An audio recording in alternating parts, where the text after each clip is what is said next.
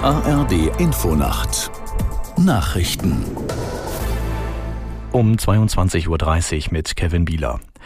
Nachdem es Verzögerungen gegeben hatte, soll eine zweite Gruppe von Geiseln im Gazastreifen doch noch heute Abend freikommen. Der Vermittler Katar teilte mit, die Hindernisse für die Freilassung seien mit Hilfe Ägyptens und Katars überwunden worden. Aus Tel Aviv Björn Dake. Die israelische Regierung und die Armee haben sich bisher noch nicht offiziell geäußert, was die Verzögerung bedeutet.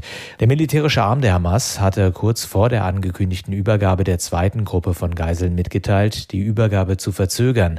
Familien und Freunde der Geiseln sind angespannt wegen der Verzögerung. Ein Bewohner des Kibbutz Beri sagte, die Hamas spiele mit ihnen, es zerreiße ihn. Die Bewohner des Kibbutz hoffen, dass mindestens 13 ihrer Nachbarn bald nach Israel zurückkehren. Sie standen auf der Liste für den zweiten Austausch.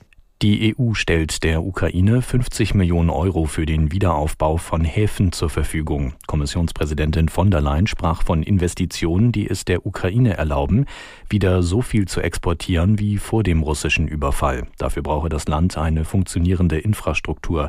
Viele Häfen sind durch russische Angriffe beschädigt. Die Ukraine war einer der größten Lebensmittelexporteure der Welt. Am Internationalen Tag gegen Gewalt gegen Frauen hat es weltweit Demonstrationen gegeben.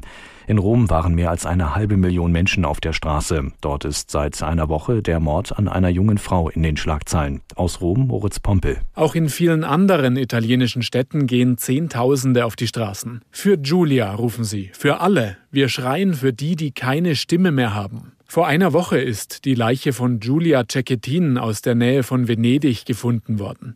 Der mutmaßliche Täter, ihr 21-jähriger Ex-Freund, ist auf der Autobahn bei Leipzig festgenommen und heute ins Gefängnis nach Italien überführt worden. Seit dem Tod Giulias kommt es immer wieder zu Protesten. Schneller als geplant ist in Italien ein seit langem diskutiertes Gesetz gegen Frauengewalt beschlossen worden, zusammen von allen Parteien. Zum geplanten Einstieg eines Investors in die Fußball-Bundesliga gibt es neue Details. Die Sportbild berichtet, ein Geldgeber wolle 36 Profiklubs insgesamt 900 Millionen Euro zahlen, verteilt auf acht Jahre. Der Investor soll dafür acht Prozent der TV-Erlöse, aber keinen Einfluss auf den Spielbetrieb erhalten.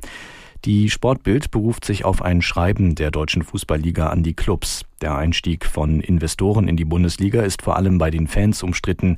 Der erste Versuch eines solchen Deals war am Widerstand der Vereine gescheitert. Das Wetter in Deutschland, nachts zeitweise Regen oder Schnee plus 5 bis minus 5 Grad. Morgen ganz im Osten teilweise heiter, im Westen und Nordwesten Wechsel aus Schauer und Schnee.